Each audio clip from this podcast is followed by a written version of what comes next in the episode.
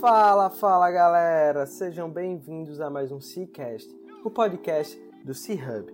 Eu sou Guilherme Oliveira, fundador e CEO do C-Hub Coworking, e estamos aqui em mais um episódio do nosso podcast. Nós acreditamos que um ecossistema conectado, ativo e forte é o caminho para construirmos um ambiente de negócio que todo empreendedor deseja estar inserido. Compartilhando informações e experiências, esperamos estar ajudando a todos que estão nessa missão conosco. E toda semana trazemos aqui um empreendedor que está disposto a colaborar conosco nessa missão. Antes de darmos start à nossa entrevista, gostaria de fazer um pedido.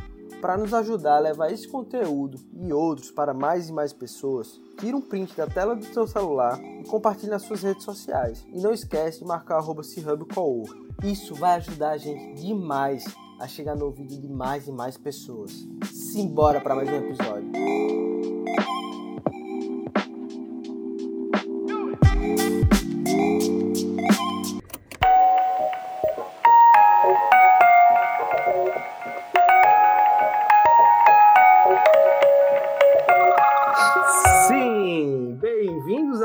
Cicast, o podcast do empreendedor raiz. Eu sou Guilherme Oliveira, fundador e CEO do C-Hub Coworking, e hoje estamos aqui com Francisco André Alves. Ele, que é advogado, empreendedor, aluno do do mestrado de Berkeley, está disposto aqui hoje a compartilhar com o ecossistema e levar bom conteúdo para mais e mais pessoas. Mestre, muito obrigado por ter aceitado esse convite. Seja bem-vindos ao Cicast. Grande Guilhermão, eu que agradeço o convite de participar.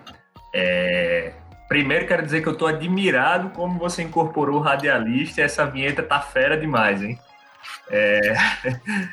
Estou é... aqui para tentar contribuir com o pouco que eu sei, é... tentar aprender muito com você também, fazendo um trabalho incrível através do C-Hub, através do C-Cast e mudando a, a cara do ecossistema de inovação, não só de Natal, mas do Rio Grande do Norte como um todo, e quem sabe até desbravando novas fronteiras aí.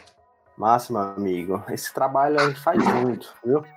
E esse, esse projeto do Cicast é muito especial para mim, porque eu tô tendo a oportunidade de conversar com muita gente boa e tá mostrando pro pessoal, né, diversos trabalhos, diversas metodologias, contar histórias. Assim, acho que a gente vai conseguir contaminar mais gente com esse espírito empreendedor.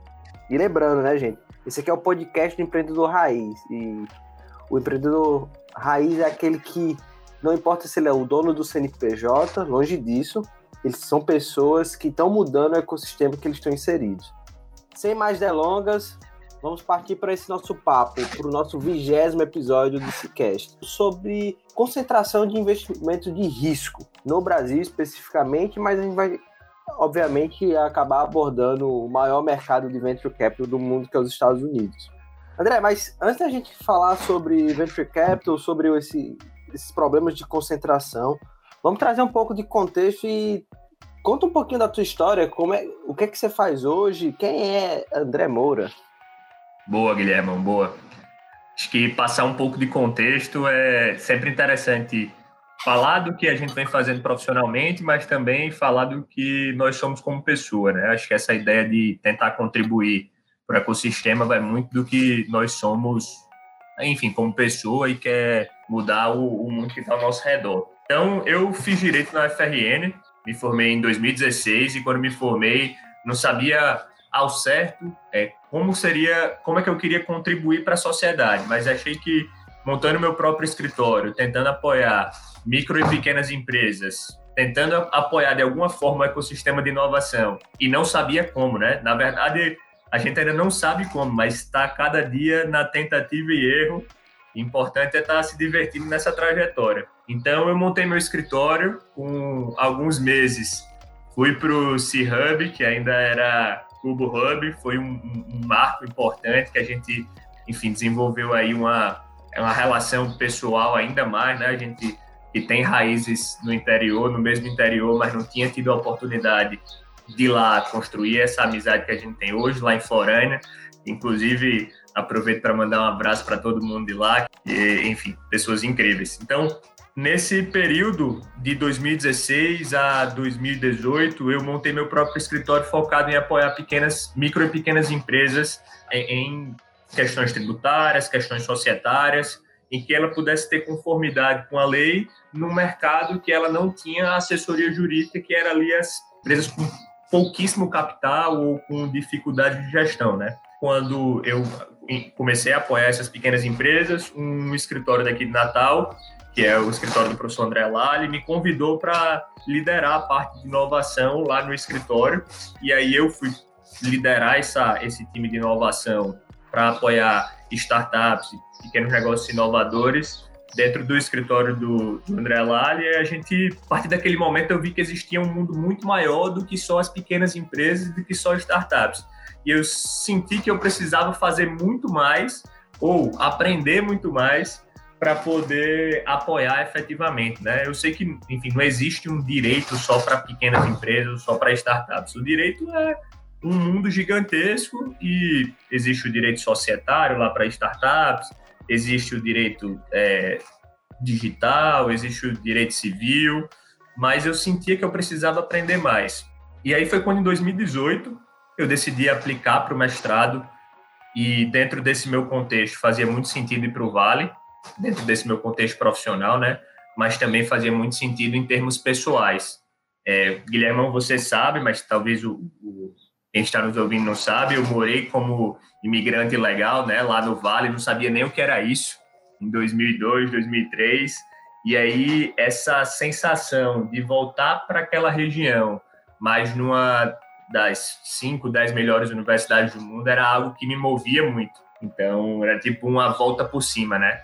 Então, acho que o que eu falei no começo, de tentar trazer o pessoal e o profissional, nem sempre a decisão é totalmente racional, mas essa questão pessoal de dar a volta por cima, de depois de ter morado como ilegal, voltar numa universidade top, num contexto assim incrível de gente do mundo todo, pensando a, o topo da inovação no mundo, era algo que me movia demais.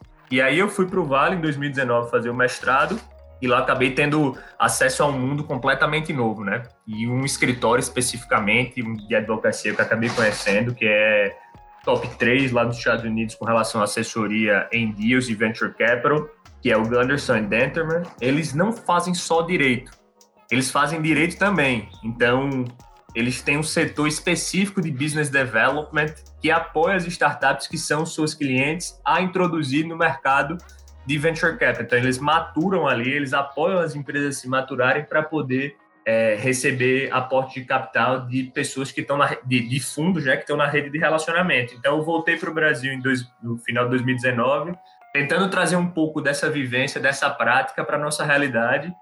E eu acho que é isso um pouco que eu tenho tentado fazer desde que eu voltei. É, por sorte ou por azar, meu, meu segundo ciclo do mestrado acabou sendo adiado em virtude da pandemia mas estou conseguindo é, ter um pouco mais de tempo para aplicar o que eu aprendi no primeiro ciclo aqui. E eu acho que é isso um pouco de contexto. Legal. E é super interessante porque a tua jornada, você vive o Vale do Silício sem saber o que era o Vale do Silício, uhum. volta para o Brasil, se forma na, na Universidade Federal, começa a empreender como advogado, com a missão muito bacana de tentar fomentar pequenas empresas, né? Prestar um serviço de, de advocacia para esse mercado. E aí uhum. vive o um mundo de grandes empresas dentro do André Vale. E aí você volta para o Vale.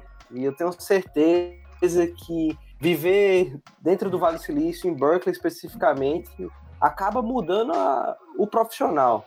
E eu queria Sim.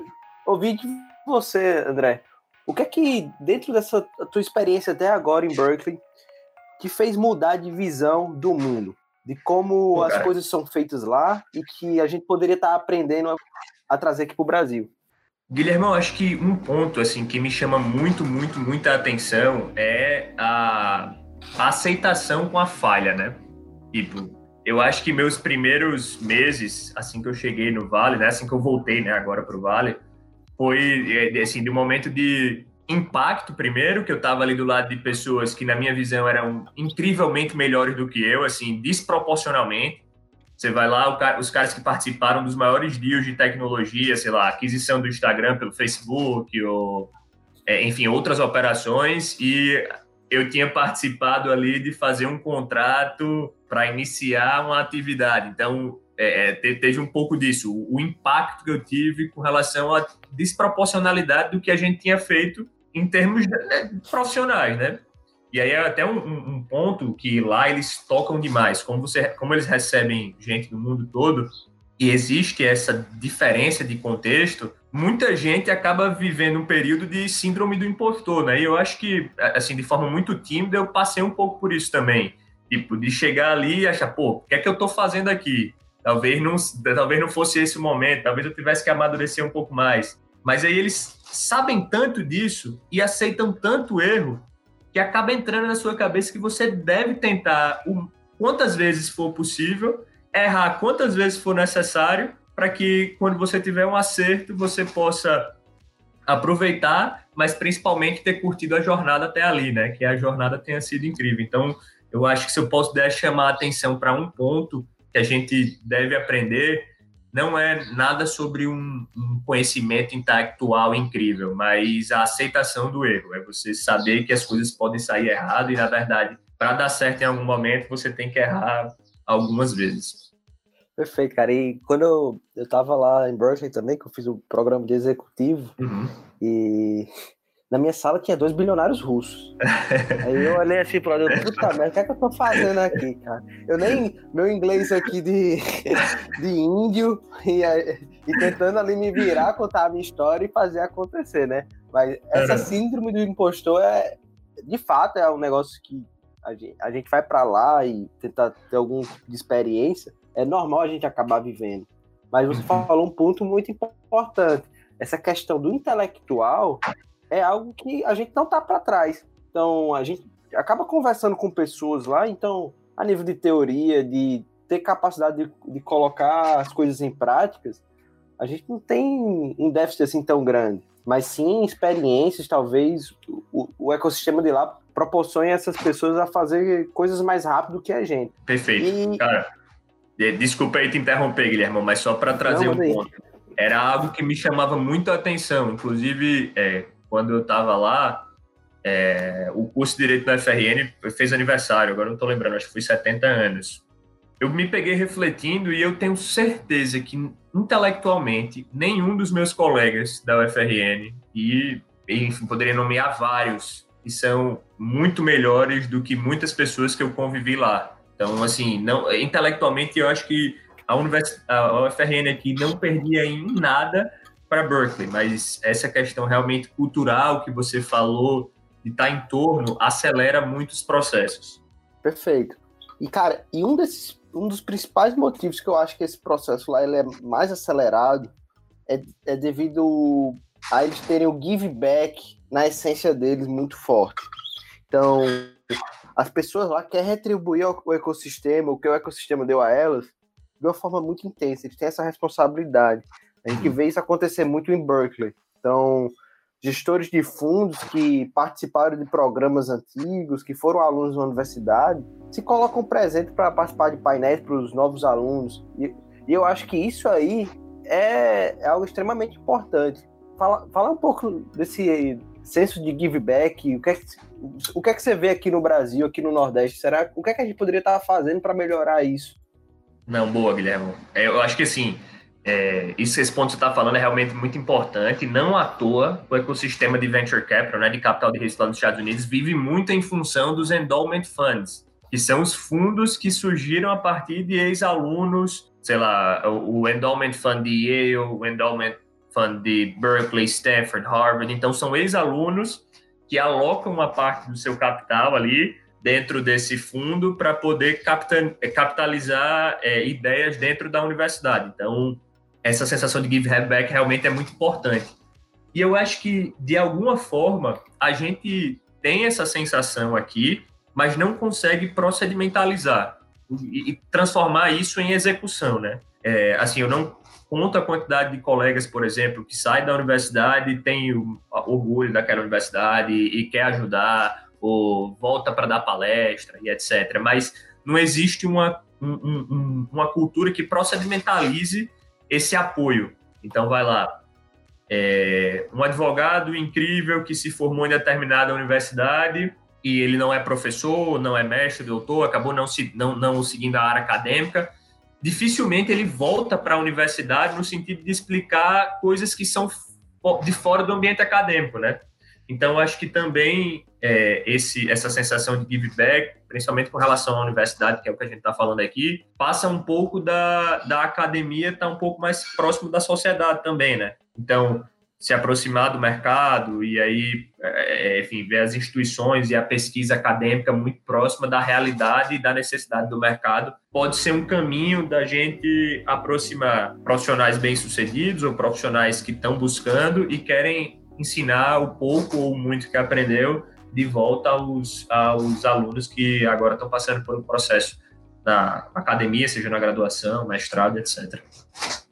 Perfeito, perfeito, concordo plenamente tentar unir o tripé é muito importante. Governo, setor privado e academia é, é importante. Estando unindo, a gente vai conseguir fortalecer ainda mais esse nosso ecossistema. E aí, André, mudando um pouco de assunto, né, até partindo para o tópico principal do nosso episódio, eu queria que você falasse onde é que está teu foco hoje, qual é o projeto que você está dando mais energia, e aí acho, acho, que a gente pode até falar um pouco do artigo que você acabou de escrever para a época, Boa, Guilherme, excelente. Não, então, é, é, eu acho que assim, se a gente for pegar as nossas digressões, né, quando a gente está conversando fora do podcast, a gente vai passar duas horas aqui e não vai entrar no, top, no tópico principal, mas é, entrando nesse tópico, né, eu tô, quando eu voltei do, do Vale e tive essa experiência lá no Gunderson, de eles é, terem um setor de business development, então achei que aquilo seria algo muito importante para o nosso ecossistema, porque eu percebi que existia um gap muito grande entre o ecossistema nascente, que é assim, um ecossistema imaturo, né, que está crescendo ali, as empresas estão nascendo, e o processo de capitalização através de fundos de investimento. Esse meio do caminho da empresa ganhar alguma atração ou ter a possibilidade de abordar os fundos, é, é, assim, existia um, um meio do caminho, um gap aí ainda muito grande. E aí eu achei que esse gap poderia ser preenchido através de é, é, enfim, o apoio com mentorias, mas também o apoio com, com rede de relacionamento. Eu acabei lançando um. E aí entra a, a ideia um pouco de falhar, né? Eu acabei lançando semana passada um, um site, uma pequena plataforma, um formulário, digamos assim, para não, não criar buzzwords, né? Um formulário que a intenção era apoiar startups com conexões e introduções a, a fundos de investimento. Então, eu fazia algumas perguntas só para entender filtrar ali algumas startups, me juntei com empreendedores que eu considero incríveis, como o Felipe, né, meu irmão, da Flor, o André, da Inloco, que está iniciando a operação lá nos Estados Unidos, o Júlio, da Boots, enfim, é, pessoas muito boas, porque eu achava que, assim, quando lançasse aquele formulário em qualquer lugar, ia se inscrever 100 startups pedindo apoio. Eu até conversei contigo semana passada, eu acho que se inscreveram até agora duas, mas é, esse processo de, de ver o que é que se adequa e o que não se adequa é importante, né? Então, voltando ao ponto principal da tua pergunta, o que é que eu estou focando? Eu estou focando em apoiar startups no processo de fundraising, que é o processo de levantar capital, especialmente startups do Nordeste que tem pouca, que tem poucas conexões com, é, com fundos de investimento. Massa, André, perfeito, cara.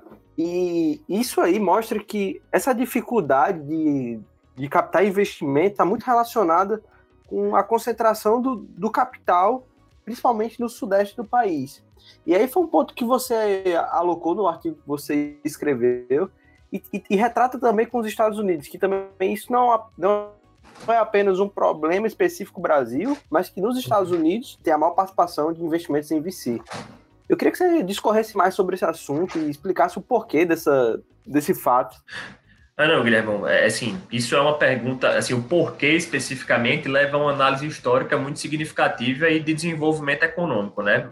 Mas, falando sobre especificamente a indústria de venture capital, nos Estados Unidos, a gente tem a Califórnia concentrando 55% dos investimentos em venture capital e junto com Nova York, Massachusetts e Texas concentrando 83% dos investimentos. Então, você vê, ah, sei lá, de 51 estados, os outros tantos estão abocanhando aí uma fatia de 17%. Aqui no Brasil, o Nordeste corresponde a menos de 2%, embora a gente tenha um quarto da população, e só São Paulo corresponde a 83%, algo em torno de 83%. Então, existe uma diferença regional muito significativa no acesso à capital e que isso acaba sendo é, prejudicial no médio e longo prazo, né?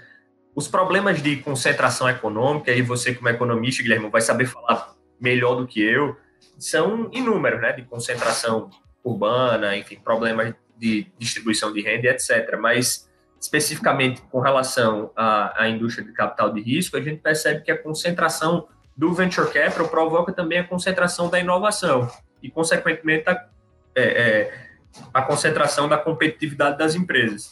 E eu acho que isso é uma coisa que precisa mudar e muito deve partir dos próprios atores do ecossistema. Saber que a gente precisa é, investir mais em ideias. As ideias podem não dar certo, mas o acesso a capital é um dos pontos importantes para o desenvolvimento de, de negócios inovadores e para a competitividade econômica.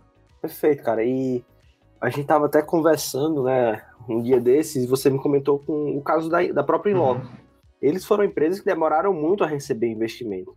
Então, talvez, se eles tivessem acesso a um, a um, ecossistema como o de São Paulo antes, que até por questões de, de distância, né, o empreendedor acaba não conhecendo.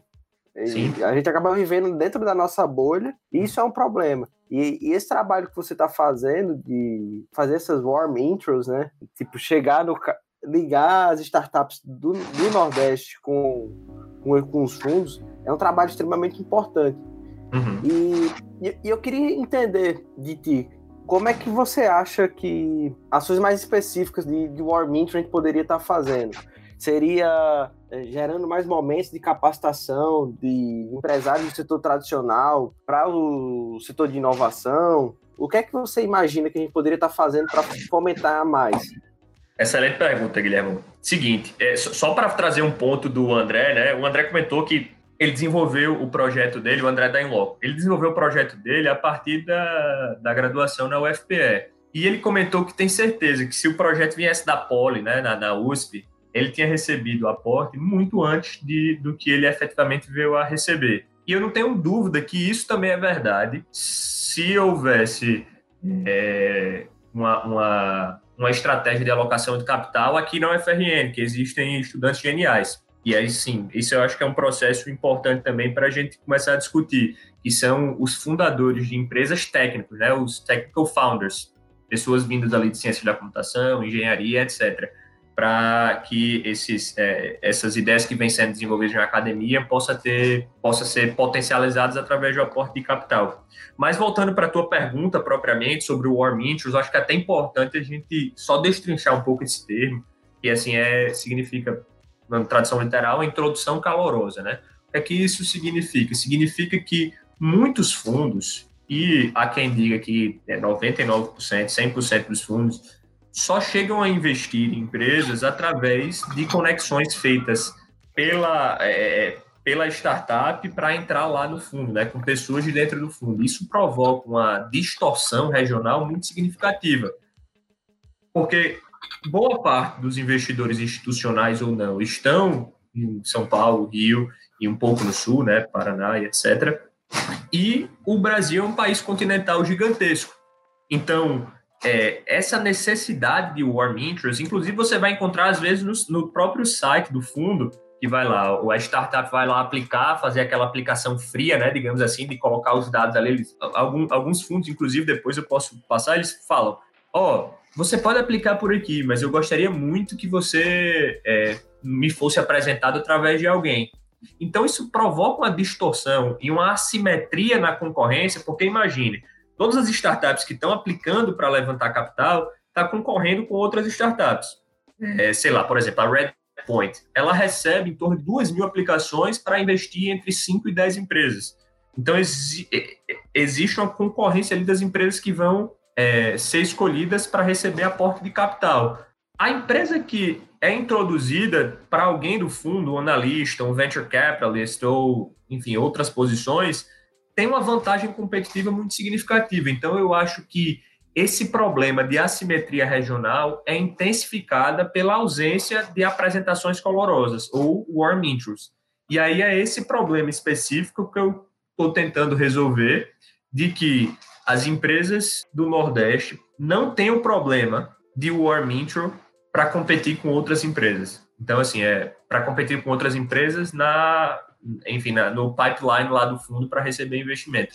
Então, eu não garanto que a empresa vai ser investida, eu não, não faço nada além no modelo de negócio dela. Eu apoio nesse processo para garantir que a, que a assimetria de informações e de conexões seja, pelo menos, brevemente corrigida. Sim, e que basicamente aquele empreendedor seja ouvido como os outros. Né? A gente sabe, né, que qualquer apresentação calorosa, né, de um uhum. amigo, o outro, o outro companheiro vai estar ouvindo de forma diferente. Isso é normal, a relação humana que Sim. funciona assim há anos. Uhum. E não se diferencia para esse mercado de venture capital.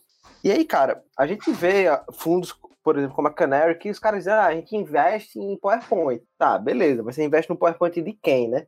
Uhum. Acho que é um pouco que o André Deloco disse. Ah, um PowerPoint talvez de um aluno da USP seja diferente de um aluno da UFRN. Então, Sim. é algo que a gente tem que estar tá tentando mudar isso e conectar ainda mais a, as academias, mostrar que esses, esses, alunos do Brasil todo são alunos tão bons quanto os outros. Sim.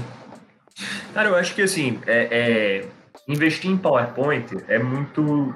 Se você não tem uma, um negócio já rodando, né? O investimento em PowerPoint ele acontece majoritariamente, ou pelo, pelo entendimento que eu tenho, só aconteceu até agora em empresas que é de second time entrepreneur, né? Que é de, de um cara que já empreendeu, já teve um exit, já teve uma, uma, saída de sucesso na sua startup, e aí ele tem uma ideia, apresenta o PowerPoint e os fundos vêm e tem interesse porque ele já mostrou capacidade de passar pelas intempéries que todos os startups passam. E a questão, e aí outra questão que eu acho que ia discutir é essa questão do desenvolvimento tecnológico, né? Tem, obviamente, a importância da tecnologia, de uma boa tecnologia ser apresentada para ser investida, não só pessoas comerciais, ou pessoas boas de vendas, ou pessoas com um pitch ali muito fera, mas também uma tecnologia bem desenvolvida, e aí ir ajustando, aparando essas arestas, né? É, um ponto é conexões, outro ponto é tecnologia bem desenvolvida, outro ponto é otimizações financeiras, que você é muito bom em fazer. Várias áreas das empresas precisam ser maturadas, e acho que é um ponto que é importante a gente reconhecer que a gente está no ecossistema imaturo. E isso não significa que é para a gente se sentir mal ou se sentir é, em desvantagem. Só significa que a gente sabe onde a gente está e o caminho que a gente precisa percorrer para onde a gente quer chegar. Então, vai lá, eu não não tem como você oferecer, eu acho que a gente estava conversando um pouco disso, uma, uma coisa que esteja muito à frente do tempo que aquele ecossistema está em desenvolvimento. E aí foi o que a gente falou um pouco antes, né, quando você falou da estratégia de inovação da Intel. Eu acho que se aplica também para os ecossistemas. Cada ecossistema está na sua etapa de desenvolvimento. As nossas soluções não obrigatoriamente vão ser soluções iguais ao que estão sendo é, apresentadas agora no Vale. Talvez seja algumas que foram no passado ou alguma nova que a gente precisa criar. Mas um ponto importante para saber é isso, é saber exatamente onde está para poder percorrer o melhor caminho para onde a gente quer chegar. Perfeito, cara. Exatamente. Não existe receita de bolo. Acho que cada Sim. região vai ter que estar tá fazendo o que acha que é necessário para estar tá desenvolvendo. Então, o, o, caminho do Vale foi com certeza diferente de São Paulo, que foi com certeza diferente lá do, do polo de Santa Catarina, com Florianópolis, é, Chapecó, e com certeza vai ser diferente aqui do nosso, do Rio Grande do Norte, como está sendo em Recife, né? Então, uhum. muito, Não, sem bom, muito bom esse ponto que você levantou. E que é diferente, vai lá falando em escala global, é diferente do que é feito, por exemplo, na Alemanha e do que é feito na China. Né? O, o, o ecossistema de inovação da Alemanha é muito mais bem distribuído regionalmente. Então, você tem Berlim muito bem desenvolvida, Bonn, é, Munique, e, enfim, outras cidades que não, não provocam a concentração econômica tão significativa. Então, você tem uma integração regional muito maior. Diferente da China, que você tem uma concentração muito mais significativa do que na Alemanha. Enfim, cada um é um caminho diferente, falando em escala global desse que você estava falando. Não existe realmente receita de bolo.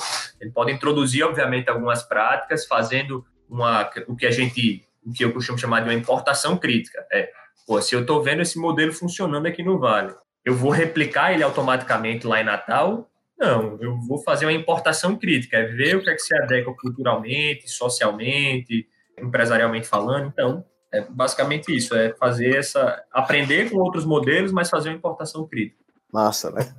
Mudando um pouquinho de assunto, é, saindo um pouco da, das comparações com as regiões, eu acabei lembrando aqui de dois modelos bem interessantes que a gente estava conversando também essa semana. Uhum. Que são movimentos que, de aceleradores que estão fazendo um trabalho de tentar trazer o Nordeste e o Norte para o radar que é a própria DAV, a aceleradora lá de Florianópolis, e uhum. a Bossa Nova. Então, fazendo um trabalho, é, se conectando com embaixadores, que são community leaders de, de, de, de regiões desses estados, para esses caras estar tá fazendo o apanhado das startups e levando para eles. E até a própria Bossa Nova tá com um fundo focado para Nordeste, como você tinha me dito. Eu queria que você explicasse um pouquinho de como é que funciona esses modelos, mais uh, de nível técnico, André. Uhum. É um fundo aberto? É um pool de investimento? Como é que funciona isso? Não, claro. Guilherme, é, a Bolsa Nova, especificamente, eles funcionam através de um pool de investidores, né? E aí a tese deles, voltada para Nordeste, é em parceria com uma empresa de de assessoria em M&A, que é a JBR Partners, que os fundadores são lá de Recife, que são é, Felipe Rebelato, inclusive eu tive a oportunidade de bater um papo com ele, um cara super gente boa.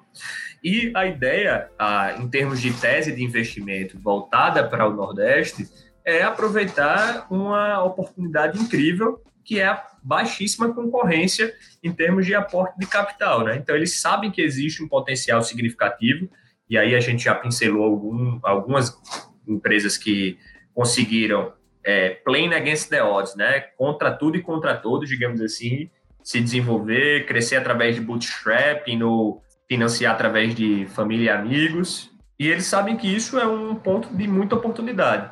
E aí eles se capitalizam, digamos esse aí da Bolsa Nova especificamente, se capitalizam através de alguns investidores, e eu pelo que a gente conversou, é, investidores da região que têm interesse em desenvolver, enfim, aplicar capital aqui. E a equipe de gestão da Bolsa Nova faz a gestão desse capital aplicado e investe nas startups que aí eles têm a sua tese de investimento, né? Que vai lá.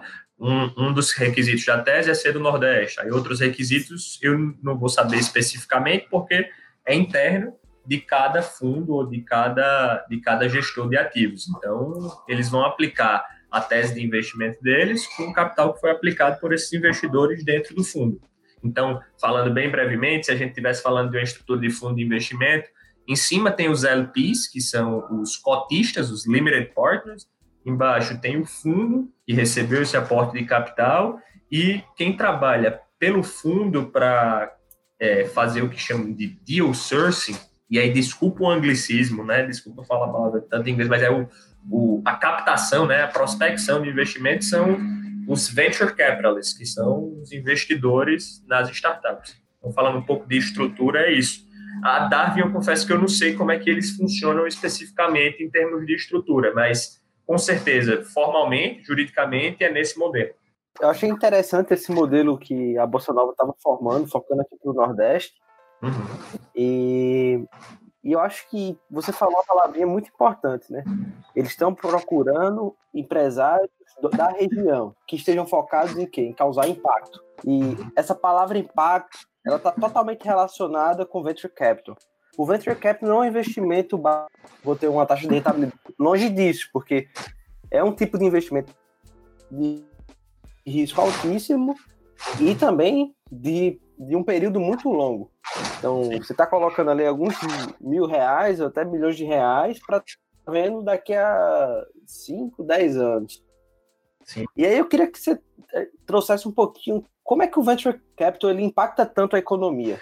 Cara, é, isso isso é um assim o meu ponto de paixão na minha pesquisa lá no em Berkeley e também possivelmente se eu der continuidade no doutorado.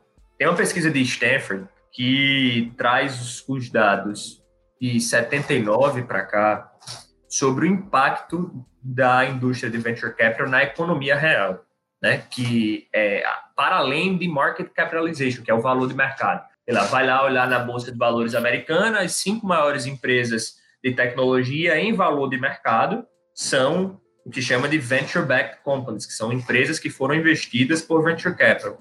Mas mais do que isso, não só os valores das empresas são significativos, mas pesqui essa pesquisa de Stanford descobriu que algo em torno, e aí eu posso trazer essa informação mais precisa depois, se for o caso, mas é algo em torno de 40% dos, dos empregos que foram gerados de 79 para cá, das empresas que são públicas, obviamente, né, que tem essa informação pública, pública que eu digo é que estão listadas na bolsa.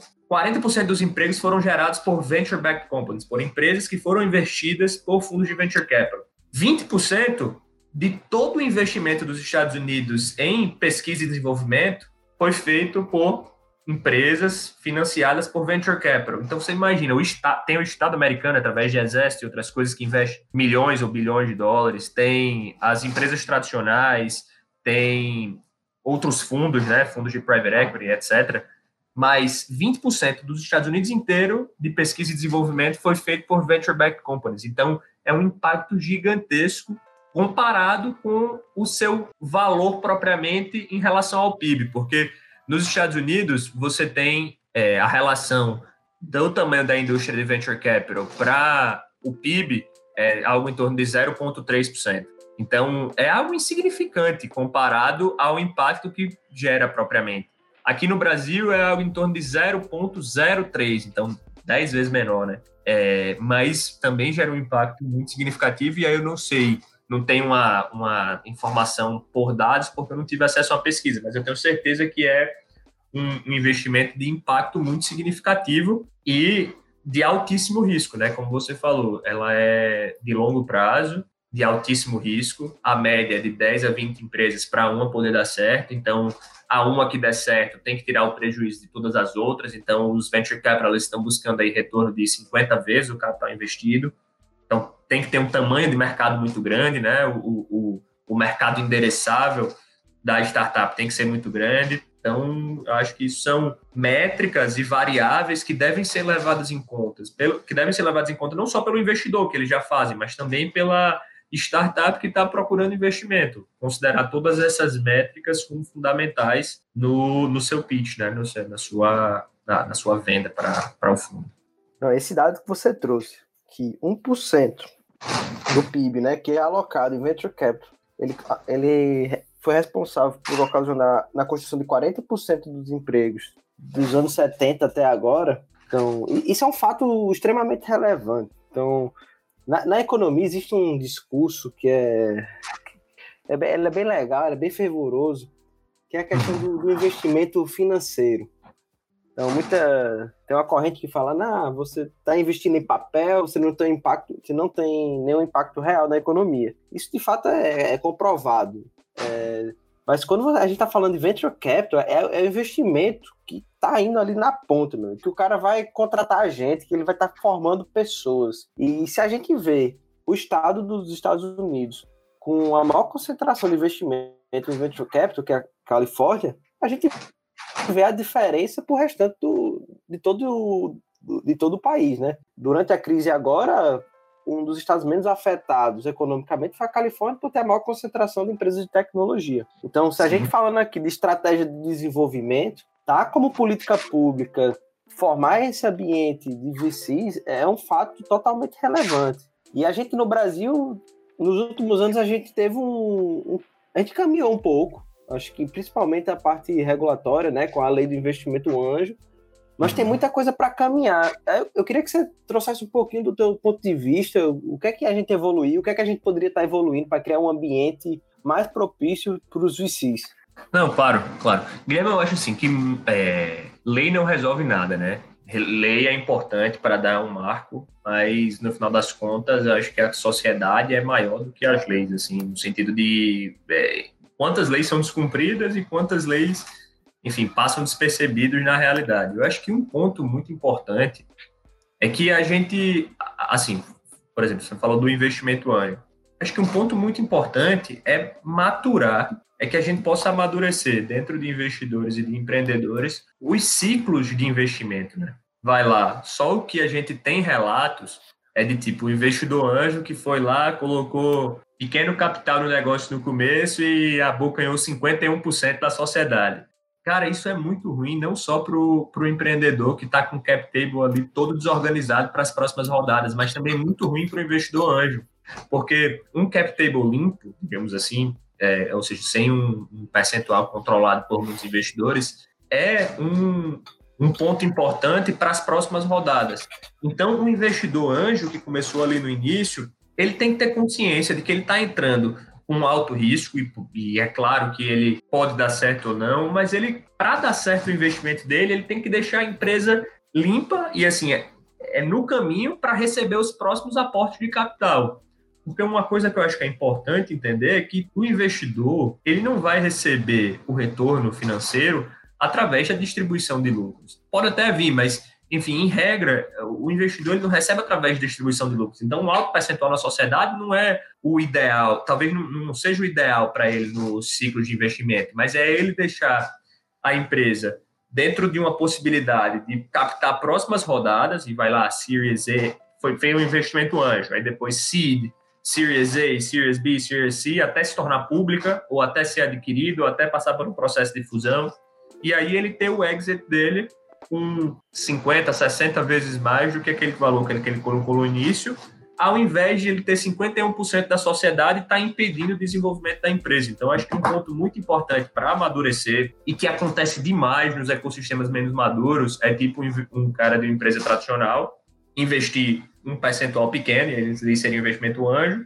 e pedir um alto percentual da empresa achando que está ganhando, mas o importante é que esse cara também saiba que ele está perdendo nesse negócio, porque isso, se os 100 mil que ele aplicou ali significar 51% da empresa e impedir que a empresa se desenvolva para os próximos passos, ele perdeu 100 mil, ao invés de ele ter uma alta percentual, é, um alto percentual de participação na sociedade. Então, acho que o processo, de, o processo regulatório, né, as mudanças regulatórias através da lei de investimento anjo, a, através da reforma das regulações de fundos de investimento, um ponto muito, muito, muito, muito importante foi a aprovação da instrução 588 da CVM, que permitiu o crowdfunding e o peer-to-peer -peer lending, né, que é os investimentos alternativos e coletivos. Então, fintechs se beneficiaram absurdamente, mas o que eu gosto de dizer é que a sociedade é sempre mais do que a lei, é que as fintechs, antes dessa regulação, já estavam existindo, né? Elas funcionavam com base numa regulação da CVM, que era dos correspondentes bancários. Então, ele tinha uma regulação ali para participar como correspondentes bancários, e por trás ele tinha uma instituição financeira, mas aquilo só tornava mais caro o capital na ponta ali. Vai lá, uma, uma fintech de crédito. Ela não era uma instituição financeira, não era regulada, funcionava como um correspondente bancário da instituição financeira que estava por trás mas isso não impediu que ela se tornasse uma empresa de tecnologia, como, sei lá, Credé, Creditas, e Creditas, na verdade, Creditas e etc. Mas essa regulação nova permite, com menos burocracia, que uma startup se torne instituição financeira e possa, enfim, fazer empréstimo peer-to-peer -peer lending ou através de crowdfunding. Então, enfim, são, são pontos importantes que, que a regulação vem mudando, mas que eu acho que a mudança cultural e social é sempre mais importante. Perfeito, perfeito. E você falou um ponto muito importante. É, gente, ecossistemas mais imaturos, eles vão sofrer com o investidor querendo pegar uma porcentagem maior. E o argumento geralmente que ele diz é, não, o risco é muito alto. Cara, uhum. mas a gente sabe, naquela primeira rodada ali, não pode ser mais que de 10% o que ele vai receber de equity do investidor.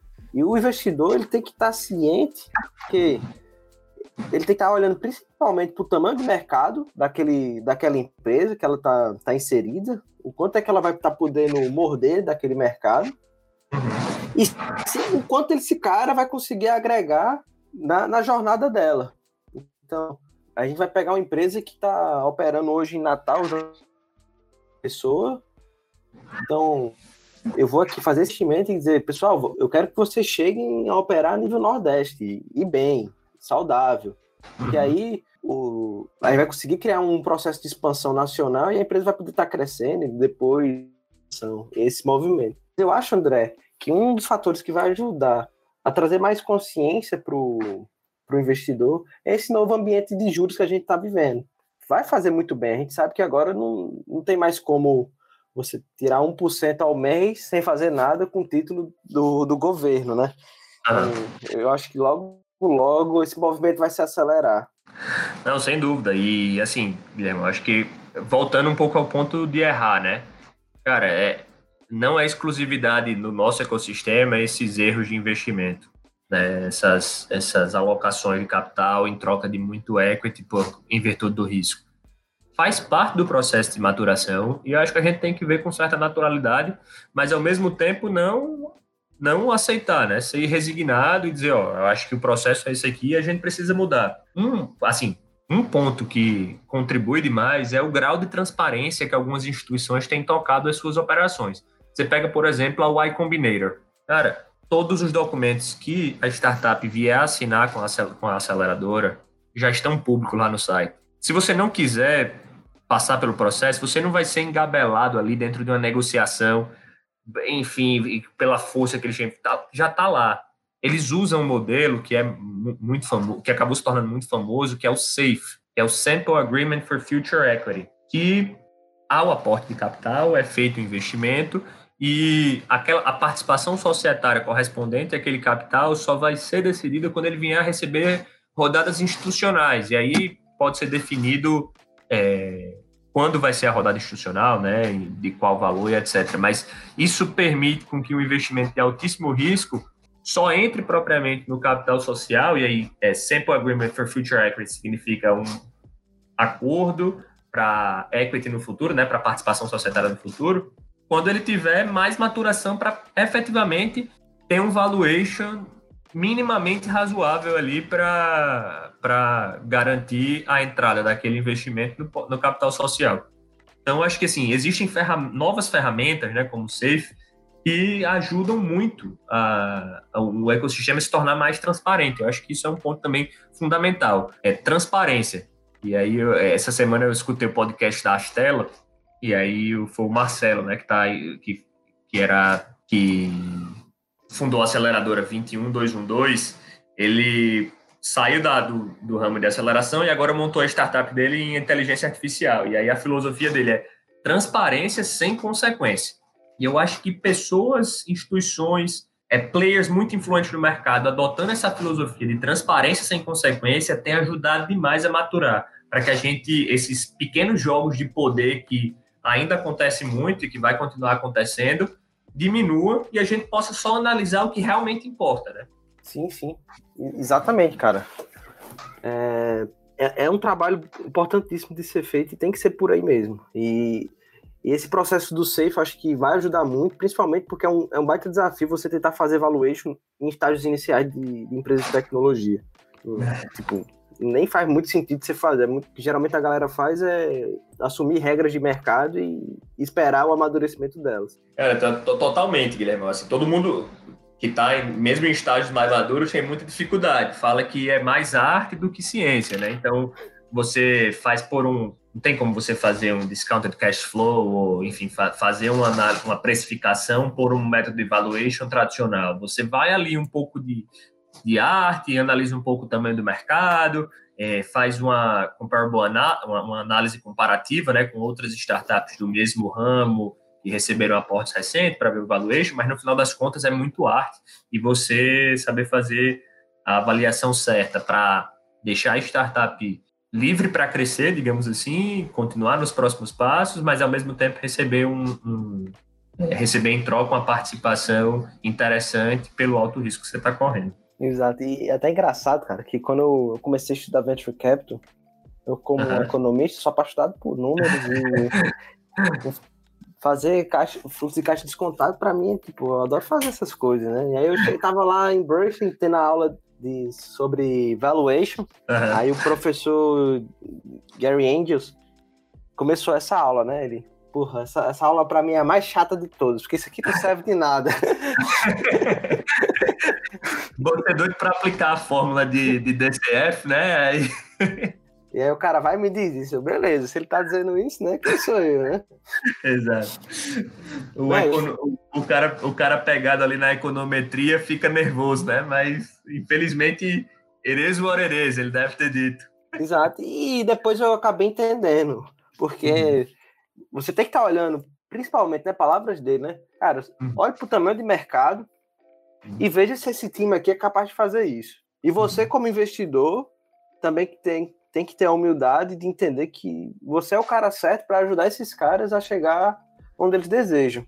Porque se você não for, não faz sentido algum você estar tá entrando na operação. É, talvez você seja o cara que vai estar tá atrapalhando ele se você não, não, tiver alinhado com o time, né? Principalmente se for em early stage. Total. Guilherme, antes de você passar para o próximo passo, me deixa só fazer mais um parênteses. Ah. Desculpa aí, Guilherme, mas deixa eu só fazer um parênteses disso que você falou antes de Nada, né? fala aí, cara. A pesquisa de Stanford que eu tinha te falado, ele, o objetivo desse grupo de pesquisa especificamente é trazer é, data driven information, né, informações por dados. Isso que você falou é, foi uma opinião do professor em virtude da vivência dele, mas esse estudo ele trouxe também é, estatísticas reais de que o que você falou é verdade. Eles encontraram que mais de 50% dos venture capitalists nos Estados Unidos eles investem a principal é, variável, né, a principal métrica de análise deles é a qualidade dos fundadores. E aí qualidade vai variar muito, mas é a relação dele com os fundadores da empresa, muito mais do que nas métricas econômicas propriamente. Então eu me disponho aqui a depois compartilhar o estudo contigo, e você pode passar na newsletter aí da, do Seacast para a galera conferir esse estudo, que eu acho que a clareza que ele traz com relação a, a aquela máxima de data is better than opinion, né? Dados é melhor do que opinião. É muito importante. E acho que é um ponto que a gente precisa melhorar também. As nossas opiniões valem muito pouco se elas não forem embasadas com dados. Perfeito, perfeito. Quero, vou cobrar, vai na nossa Letter. Ah, boa. E cara que pode, pode estar tá também contribuindo para esse projeto, viu? Deixa comigo. Mestre, é, caminhando para o final, esse papo aqui, ó, batendo quase uma hora de conversa. É, eu queria que você, se você me dissesse, se você tivesse a oportunidade de falar no ouvido de milhares de pessoas, qual seria a mensagem que você passaria para elas?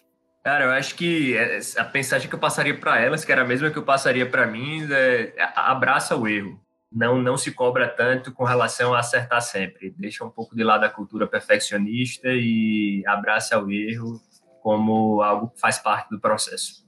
Massa, cara. Eu sempre me surpreendo quando eu faço essa pergunta, viu, para as pessoas.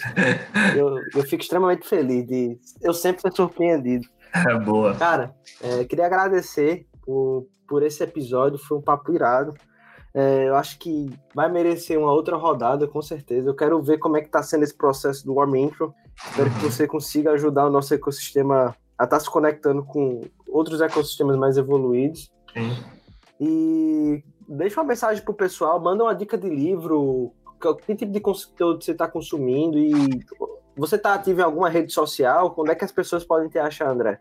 Ah, boa.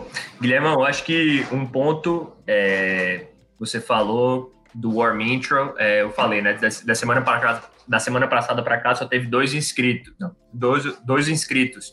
Mas se eu conseguir ajudar só uma empresa a diminuir a simetria regional, eu já vou me sentir tipo no, na missão cumprida, né? Eu acho que é isso, é tentar impactar com pequenos passos e se isso for possível escalar, excelente. Mas se eu puder ajudar uma pessoa ali, uma empresa, já vai, já vou me sentir missão cumprida e vou estar pronto para dar os próximos passos. Eu acho que em termos de livro, cara, a recomendação, estou lendo agora um livro sobre da sua recomendação, né, muito famoso do John Doerr, que é Measure What Matters. Estou no início do livro, li acho 90 páginas, muito bom. Mas o, o livro anterior me impactou demais, eu adorei. É, eu acho que seria o livro que eu recomendaria assim de para quem estiver ouvindo para escutar, para escutar não, para ler em breve é o Ride of a Lifetime, que conta a história do Bob Iger, que é o atual CEO da Disney. Ele, enfim, passou por poucas e boas, e eu acho que eu nunca vi um livro de negócios tão franco quanto ele. Ele fala das relações pessoais que ele tinha com o Steve Jobs, né, que era o CEO da Pixar, que a Disney adquiriu em 2010. Enfim, é assim incrível. Ele conta todos os problemas que ele teve com outros CEOs e ele tocou uma política de renovação da Disney muito significativa, que estava se tornando um, um, dinossauro e agora está transformando todo o seu conteúdo em streaming, adquirindo novas empresas de tecnologia. então, foi um negócio que realmente me marcou. Então, Ride of a Lifetime é a indicação de livro hoje para a galera. Eu acho que a rede, rede social que eu mais uso é o LinkedIn. Você pode passar meu e-mail para o pessoal também. Assim, respondo 100% dos meus e-mails. Eu acho que é meu principal meio de comunicação, talvez. E a galera pode me procurar para trocar uma ideia sobre fundraising, sobre o Vale. Se tiver alguém do direito e tiver interesse em fazer mestrado nos Estados Unidos, uma coisa completamente nova, também estou à disposição para ajudar. E eu acho que é isso. A mensagem é essa: é tentar ajudar, tentar impactar o ecossistema, fazendo o nosso melhor, o que não obrigatoriamente significa que vai ser sempre o certo, mas abraçar o erro e tentar acertar na próxima. Boa, André. Viu aí, né, galera? Abrace o erro. Essa mensagem aí com certeza a gente tem que estar tá repetindo várias vezes e tá passando para mais e mais pessoas. Galera, muito obrigado por ter ficado até aqui com a gente. Esse foi mais um episódio do Cicast. Nos encontramos próxima terça-feira. E se esse conteúdo fez sentido para você, compartilhe nas redes sociais, me marca, marca o André, marca a gente lá no LinkedIn. Com certeza, vamos fortalecer esse nosso ecossistema e melhorar ainda mais nossa sociedade. Até a próxima. Valeu, galera!